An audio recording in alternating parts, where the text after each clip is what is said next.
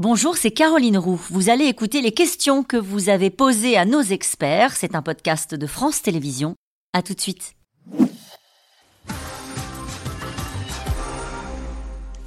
Une question de Robert dans la Marne, en France. Quand il s'agit d'augmenter, c'est rapide, mais quand il faut baisser, il y a toujours des explications alambiquées.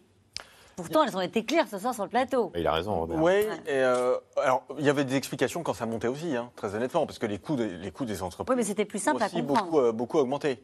Non, non, mais Oui. j'entends bien. Oui. Non, non, mais après, attendez, non, mais euh, les entreprises euh, qui ont réussi à garder des marges, elles essaient de les garder. Oui, Non, non, mais euh, et, même de les augmenter d'ailleurs voilà. quand les prix Là, du coup le baissent. Non, mais consommateur, la concurrence. Non, non, mais c'est juste. Ouais. Non, mais c'est juste. Alors la concurrence, c'est très intéressant, puisque vous avez un certain nombre d'économistes qui connaissent très bien ces sujets, notamment Emmanuel Combe, qui était vice-président de l'autorité de la concurrence, qui dit bah, peut-être que l'un des sujets en France, c'est justement qu'il n'y a pas suffisamment de concurrence dans un certain nombre de secteurs. Et euh, si Il au pense fond- à la grande distribution? Ah, notamment, il pense à la grande distribution. Mais regardez ce qui se passe dans l'automobile. On a fait des Voilà. voitures électriques. Elles ont été de plus en plus chères. hein. Hmm. Je veux dire, euh, on sortait vraiment les voitures électriques. Non seulement elles étaient 30-40% plus chères que les voitures thermiques, mais par rapport aux premières voitures électriques, les suivantes. Et puis, les constructeurs chinois sont arrivés.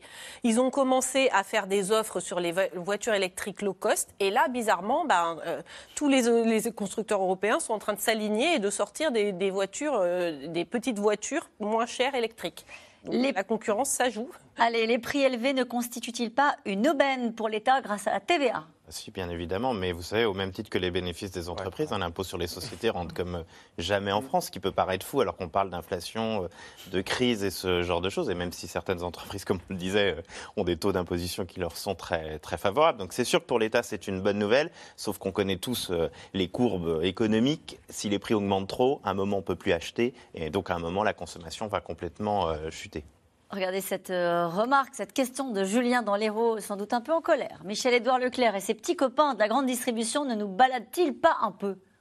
Ce qu'on disait tout à l'heure, c'est un poker Ouais. menteur entre les deux. Michel-Édouard Leclerc, faire une interview dans un grand média le matin, c'est sa meilleure page de communication. C'est-à-dire qu'il il fait plus de prospectus, ça c'est sûr, mais je pense qu'on ne l'a jamais autant vu dans les médias. Et donc aujourd'hui, c'est sa marque de fabrique, les prix les moins chers. Donc il a besoin de rester cela. Et il l'est. Quand vous regardez là, par exemple, les prix au drive, euh, ce qui est vachement important, une partie des Français aujourd'hui Oui. s'alimentent au drive parce que ça permet de faire des économies, on n'est pas tenté dans le magasin. Les prix de Leclerc sont effectivement les, les- les moins chers. Mais c'est ça, il, il a besoin d'aller mettre ce coup de pression pour montrer je suis le moins cher. Et je trouve qu'en termes de com, chapeau, il n'y a pas de raté. Allez, Olivier, dans le Pas-de-Calais, si le gouvernement ne peut exiger de faire baisser les prix, essence et alimentation, qui peut le faire?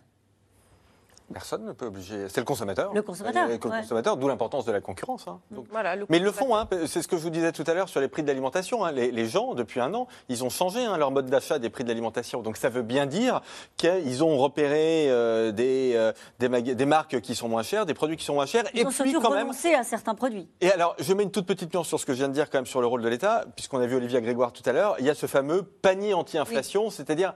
C'est pas idiot non plus, une espèce de label en fait pour des produits dont le prix est stable. Voilà, et ça a l'air de plutôt pas mal marcher. Avec l'idée que sur ces produits-là, les prix seraient plutôt repartis à la baisse. Elle parlait d'une En baisse plus. de 13%. Voilà. Et Internet aussi joue son rôle parce qu'il y a beaucoup de comparateurs maintenant. Il y a les comparateurs euh, pour les, les stations-service, il y a les comparateurs entre les magasins. Et on apprend que les Français vont de plus en plus fréquemment dans différents magasins Voilà. de la grande Eh distribution. ben, regardez cette question de faire, Catherine. voilà. Dénoncer en les nommant les distributeurs et les industriels trop gourmands permettrait-il aux Français de les boycotter et de faire pression Oui, c'est un risque. Ils Bah, doivent le craindre, ah en oui, tout cas. pas bon, oui. Sans Oui, aucun doute. Je veux dire, euh, c'est- certainement une des une manières les plus efficaces. Si l'on retrouvait un cours des matières premières d'avant la crise, pourquoi les prix de l'alimentaire ne baisseraient-ils pas? Parce qu'entre-temps, on a augmenté les salaires, parce qu'entre-temps, on est en train de financer la transition écologique.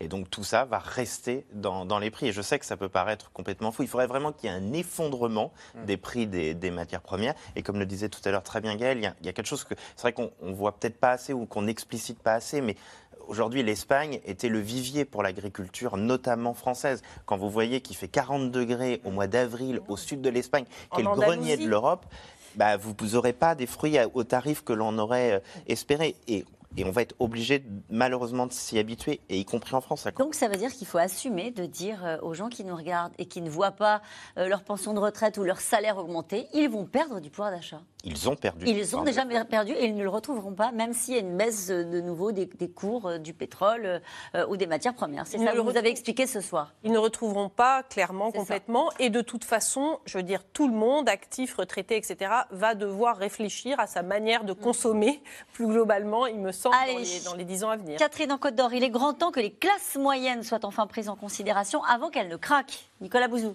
alors, bah, le gouvernement a bien identifié ça, puisque la thématique des classes moyennes revient, revient beaucoup.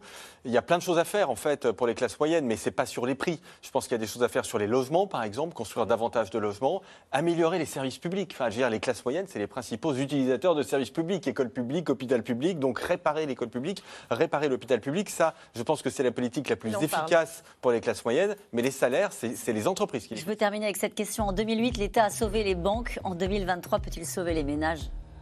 Alors, en France, on a aidé énormément les ménages, notamment via tous les systèmes de boucliers énergétiques, etc. Et c'est sans doute le pays, sans doute le pays qui a le plus aidé les ménages.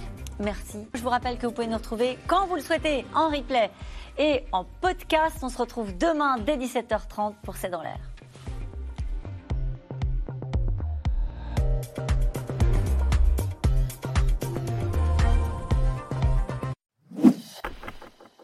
Merci d'avoir écouté C'est dans l'air. Comme vous le savez, vous pouvez désormais écouter l'intégrale, mais aussi l'invité ou vos questions à nos experts. Tous ces podcasts sont disponibles gratuitement sur toutes les plateformes de streaming audio. Et pour le replay vidéo, c'est sur France.tv, bien évidemment. À bientôt.